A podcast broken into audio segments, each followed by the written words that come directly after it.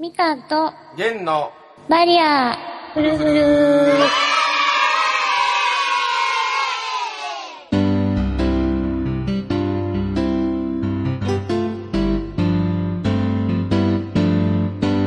こんばんは、みかんです。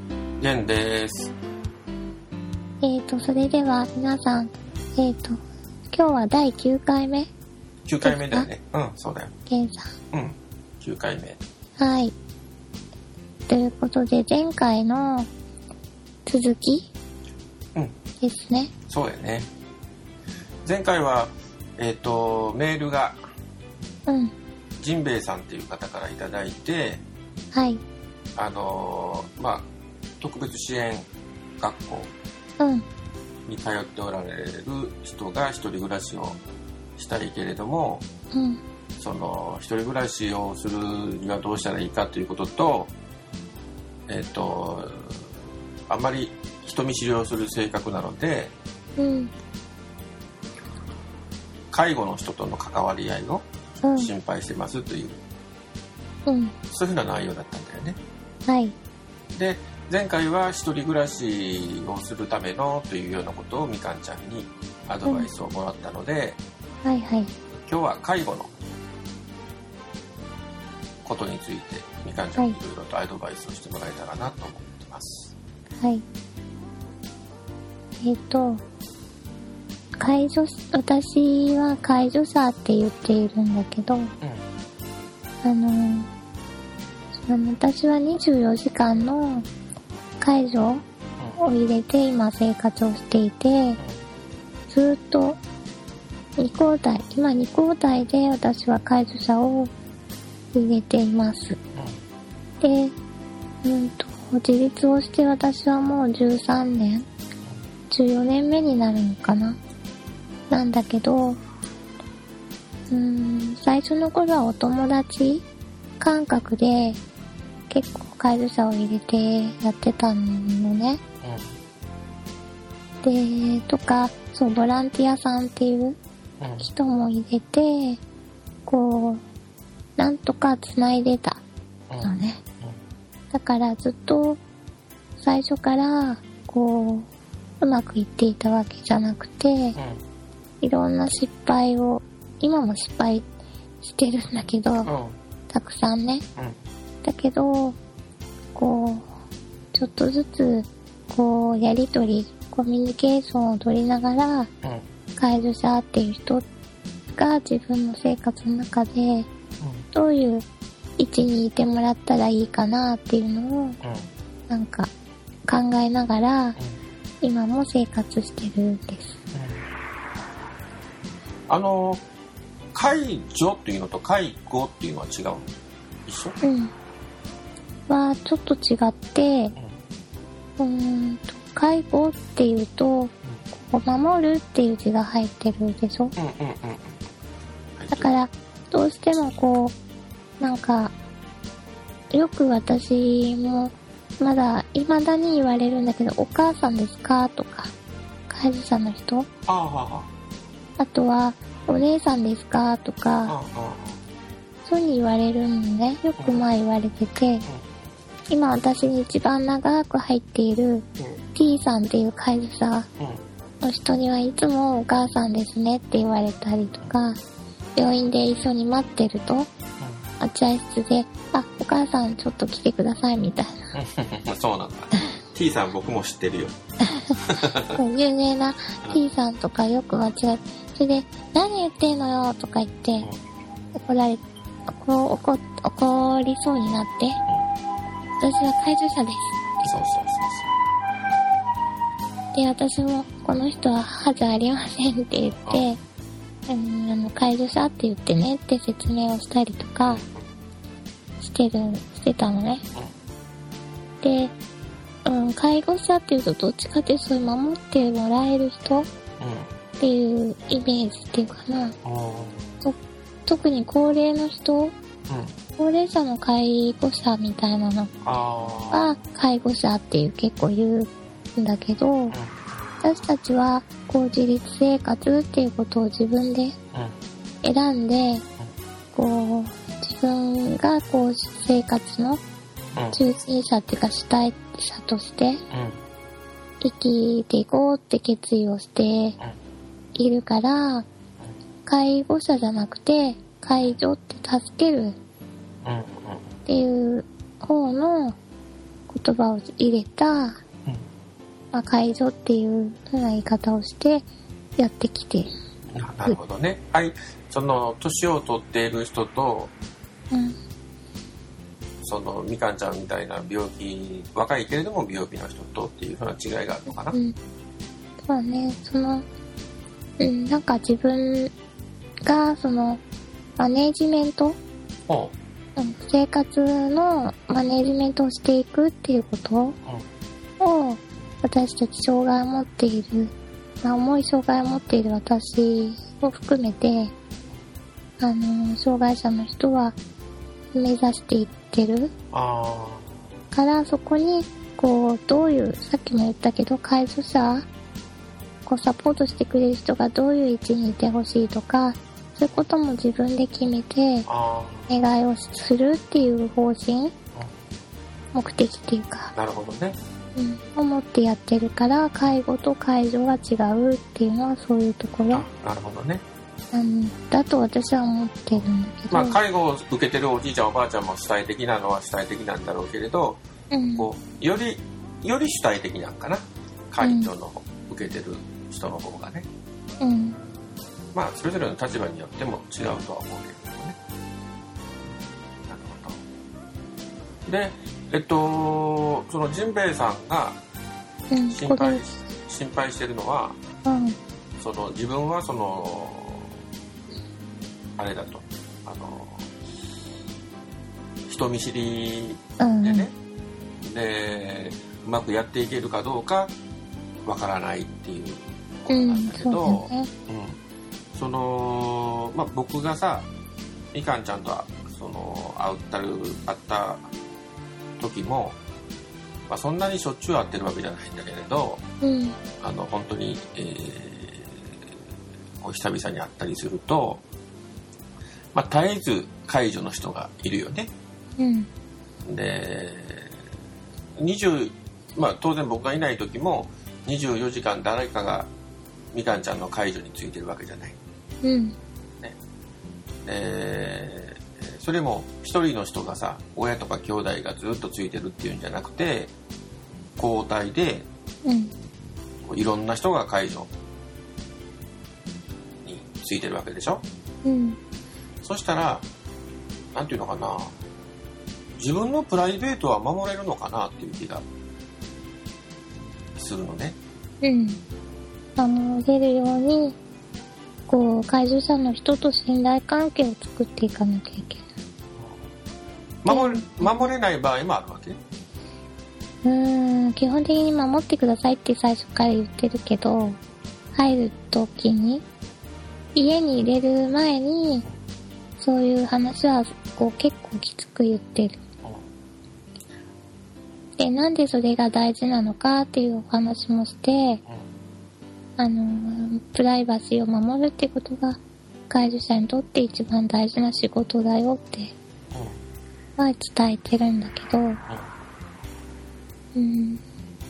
そう、そんな話をしながらはやってもらってるので、うん、プライバシーを守ってもらえることが基本で私たちは、私は進んでるっていうか、一人になることもできるし、うん、選べるっていうか、ここは一緒にやらないといけないっていうとこもあるんだけど、例えば銀行とか行ってお金を下ろすとか、そういうこともやらなきゃいけないじゃない？私ではできないから。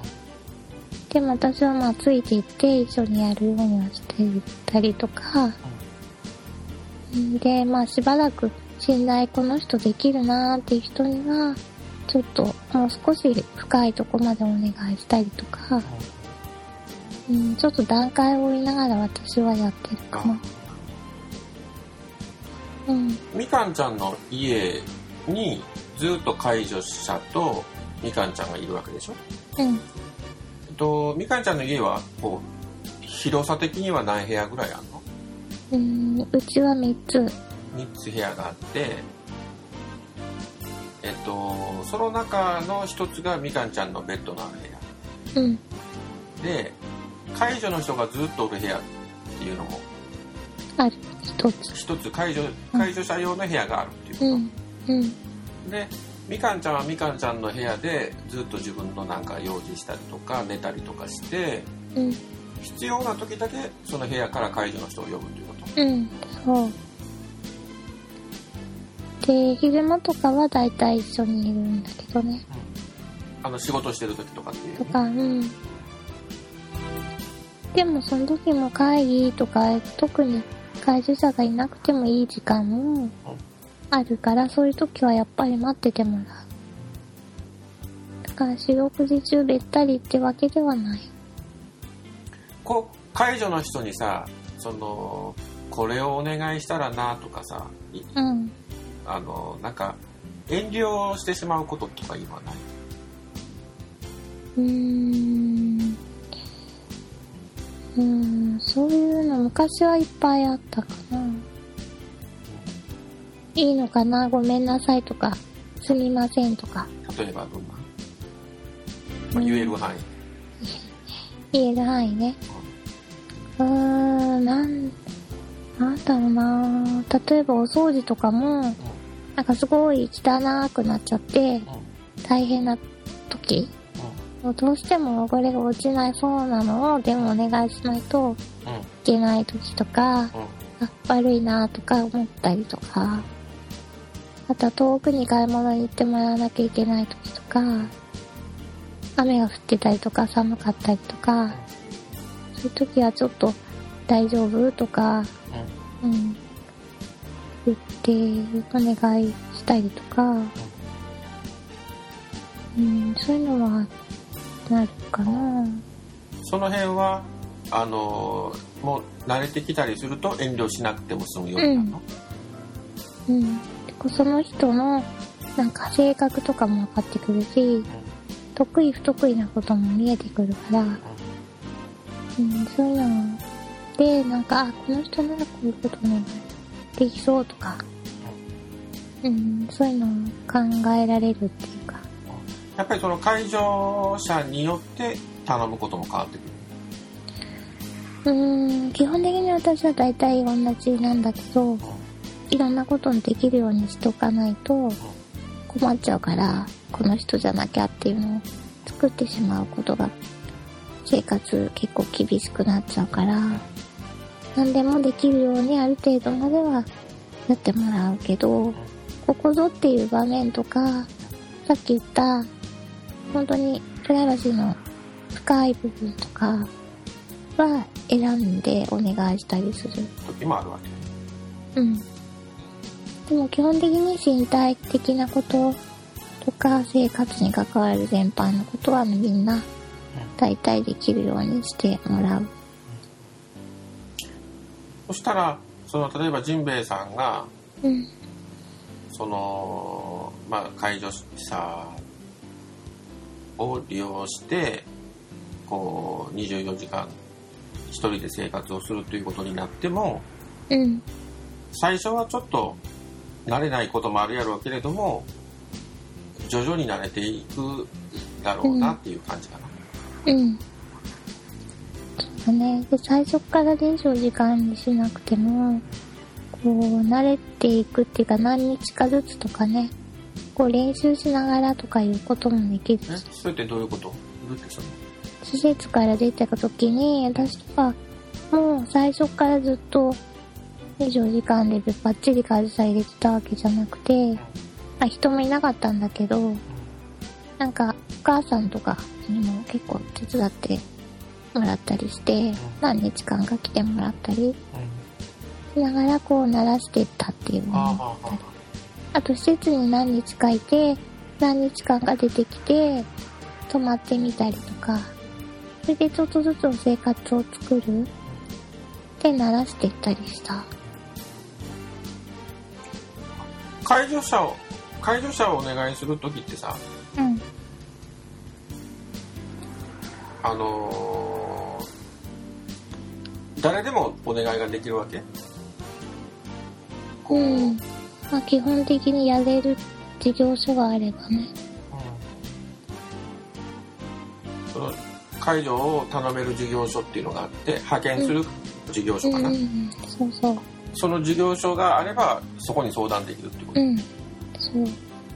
前回の時にも何だったっけ？でも相談してみてっていう。相談するとこなんていうとこだっ自け立生活センター？自立生活センターだうん。自立生活センターに一回相談するとそういうような事業所とかも教えてくれるわけ？うん、大体一緒にやってるところが多いんだけど、あそうなんだ。自立生活センターと介助派遣が結構セットになってあはははそういうたりするから、そこと、まあ、相談できたり、でもそこでも人がいなかったりすると、じゃあ他のところも当たってみましょうかとか、まあ一緒にこう考えてもらえる？あそうね。うん。あとはケースワーカーと連携取ったりとか、行政のね、ケースワーカーって何？うん、市役所の窓口の人。あはははは相談窓口みたうん、いな人、障害福祉課の人と、ちょっと電話してみてくださいとか、ちょっとアドバイスいろいろ、派遣のことなら、じゃあここに聞いてみたらとかいう場合もあるかな。なるほどねそしたらまあいろいろとあるけれどもあのプライベートはこうお互い守れるようにうん、こう努力していくっていうのが基本だし、うん、最初はそのジンベエさんが慣れなくてもうん、こういろまあ徐々にうん、慣れていけるように段階を踏んでいったらいいんじゃないかなっていうことかうん。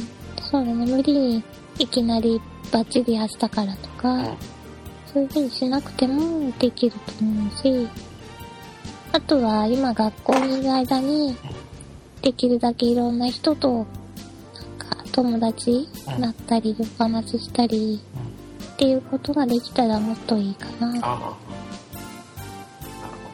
ほどねうん。そっか。あ、あんまり心配しないで、いろいろと周りに相談するのが一番いいかもね。うん。でどうなの？どうなの？っていろいろ聞いてみたりとか。心配なところって、みかんちゃんとジンベエさんが違うかもわからへんしね。うん。ジンベエさんは、まあ、男性なのか女性なのか、文章だけではわからないんだけれど、うん。まあ、男性だとしたら、みかんちゃんの心配してる、女性のみかんちゃんとしが心配してるところと、男性のジンベエさんが心配してるところと、うん。違うまた違うかもしれない。かもわからないしね。そっか。うん。あと私の世代の時と、時代は変わってるからあ、ね。そうやね。うん。またちょっとジンベエさん、もっと若いから、また違うかもしれないしね。だね。状況も、私の病院の状況とか、とも違うだろうし。僕ね、あの、ちょっと話がずれるんだけど、ふと思い出したことなんだけど、うん。10年近く前に、まあ、10年ぐらい前にみかんちゃんと知り合って、うん。一度さ、その、みかんちゃんの家に遊びに行ったことがその当時あって、うん。まあ、仕事絡みで知り合ったんだよね、みかんちゃんとはね。うん。うん。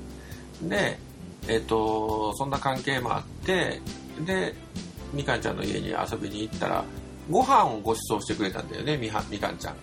うん。うん。その時に、あの、今日ご飯食べて行ってくださいみたいなことを言われて、うん。はーいとか言って、行って、どないすんのかなって思いながら、みかんちゃんが、手足がね、不自由だっていうのは、その時よく知ってたから、じゃあ、その、みかんちゃんが、こう、台所を、に、の、に立って、立ってというか車椅子でうん。いて、あの、流し台のところには介助の若い女の子がいて、うん。でみかんちゃんがそのそばからこうこうしてください大根を切ってください何々と切ってくださいとか、こうそれを鍋に入れてくださいとかうん。こうずっと指示をしながらこう何？ご飯を作ってたのね、で、うん懐かしい。うん、介助の人はこう作った味見をみかんちゃんにしてもらいながらもうちょっと塩を足してくださいとか言ってみかんちゃんがうん。あの指示をしたりとかしてでそれ作ってくれたやつを食べたことがあったよねうん。ああ、まだまだウィウィしかった時だ。まだみかんちゃんもそんなにあれかな？自立生活をして、すぐだったのまあ、何年後か後みたいな感うんじかな、。まだ数年しか経ってなかったと。けどあのーちょっとあの時はびっくりしたのはびっくりしたんだよねこういう世界があるんだなと思ったのうんうん。自分じゃあ、あのーご飯作るからあの食べてってくださいって言われて普通やったら自分でタタタタタタタっとさあのうん包丁握って作って、はいどうぞっていうのが印象やんかうん。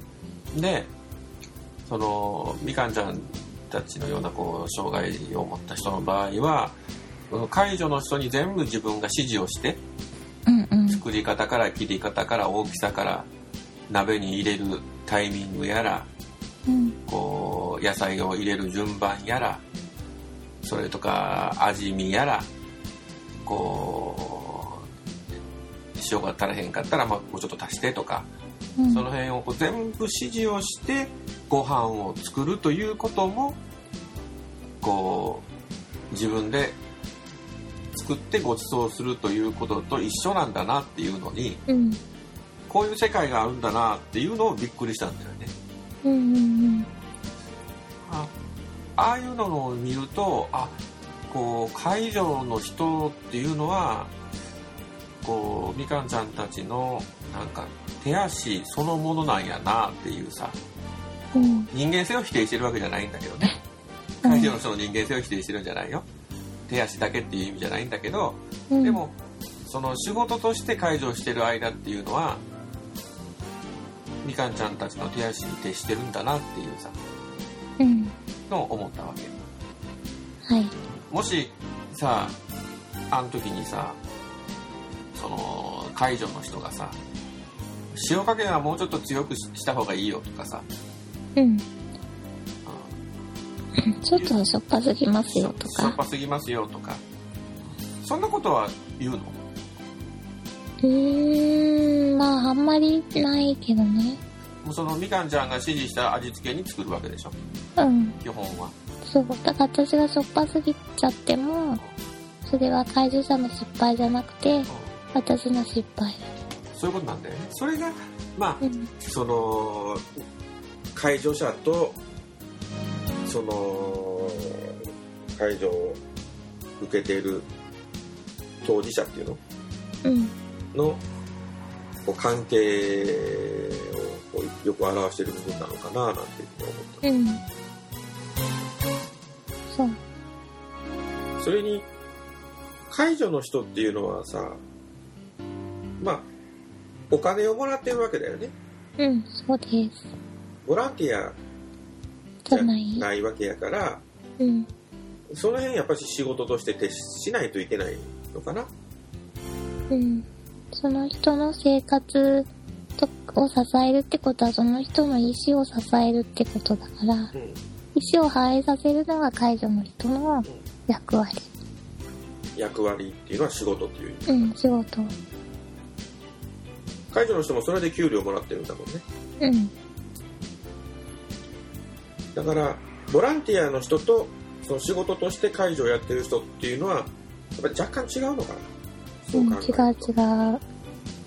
で例えばお友達とかだったら、ボランティアさんみたいな人だったら、ああ、こんな風に切っちゃダメだよとかさ、例えば自分のやり方があるじゃない？料理だったら、例えば。卵焼きだったら最初に、例えば混ぜなきゃとかさ、基本的な、なんかこう塩を先に入れようとか、さしすせそだとかさ、で、もしそういうのを知らないで私が、じゃあ最初にこう混ぜたらすぐ焼いてくださいみたいな。言っちゃって言ったとしたら、ああ、それ間違い間違いとか言って、うん。あの、やめさせられちゃうたりとか、うんそうじゃなくてこうでしょみたいになっちゃう。ボランティアの場合はね、うん、まあ、友達関係だったらね、そう。ああ、その時友達だったら、そっかそっかでいいんだけど、でも介助者だったら、あ、そういうのは極端だけど、まあ、手順とか、そういうのも私が言った通りに、じゃあやりますねっていうことができないと、私が作ったものにならないっていうそうなんよねそこなんよみかんちゃんが作ったものかどうかっていう風なことになるんだよねうん。だからよくみんなお客さんで呼んで、こう、ごちそうさまっていうのを介助者に言ってる人とかがいる。あすみませんでした、こんなごちそういただいてとあか。あうちの母さんたちもよく言うんだけど。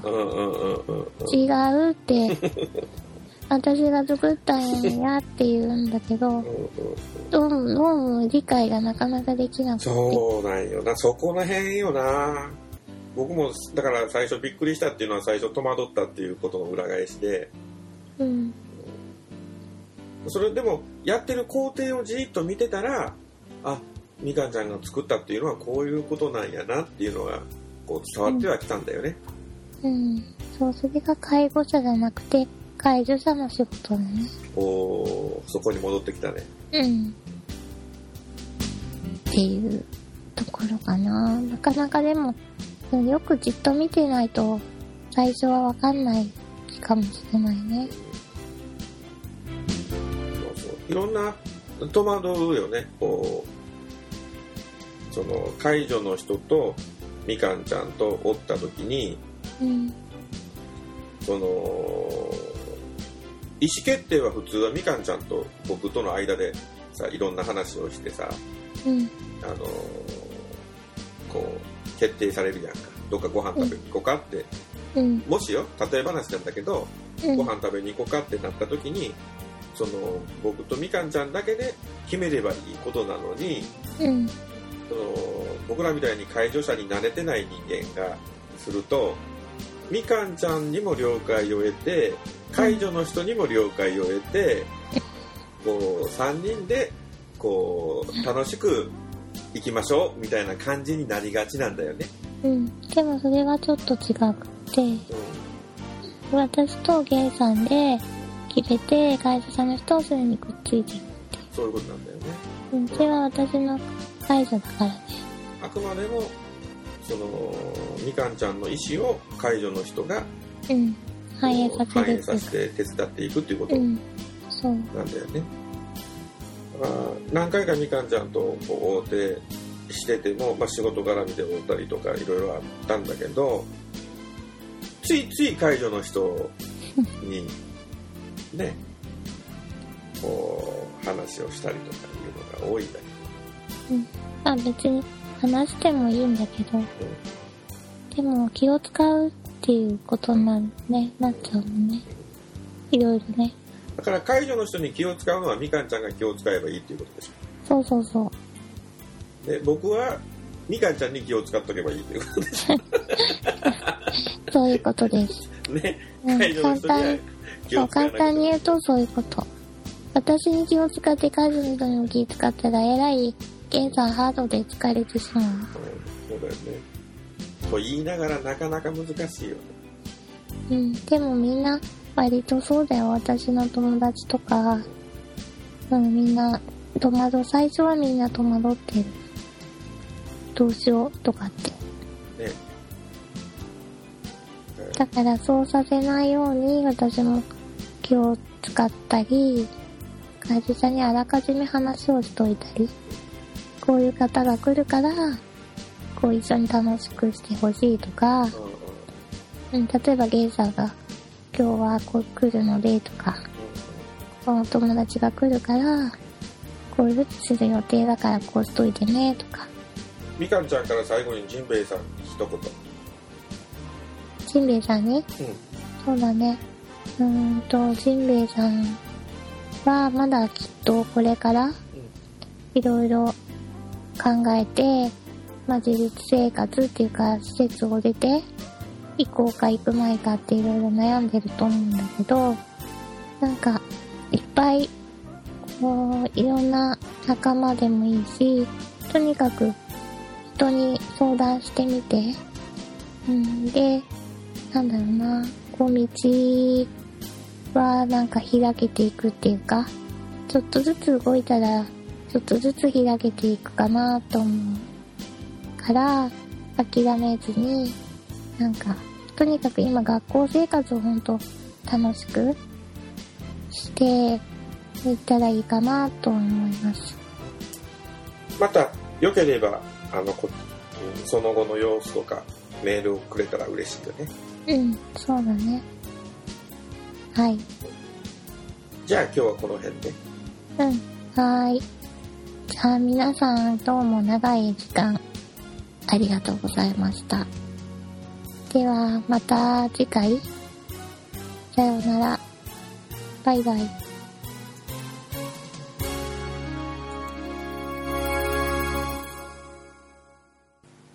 バリアフルフルでは皆さんからの感想を、え、お待ちしています。宛先のメールアドレスは、フルフルアットマーク pe-1.com です。fu, lu, fu, lu アットマーク pe-1.com です。皆さんからのえ一言でも何でも構いません。ケンさんやみかんへの質問でも構いません。えっ、ー、と、ぜひぜひ、えー、お寄せください。お待ちしてます。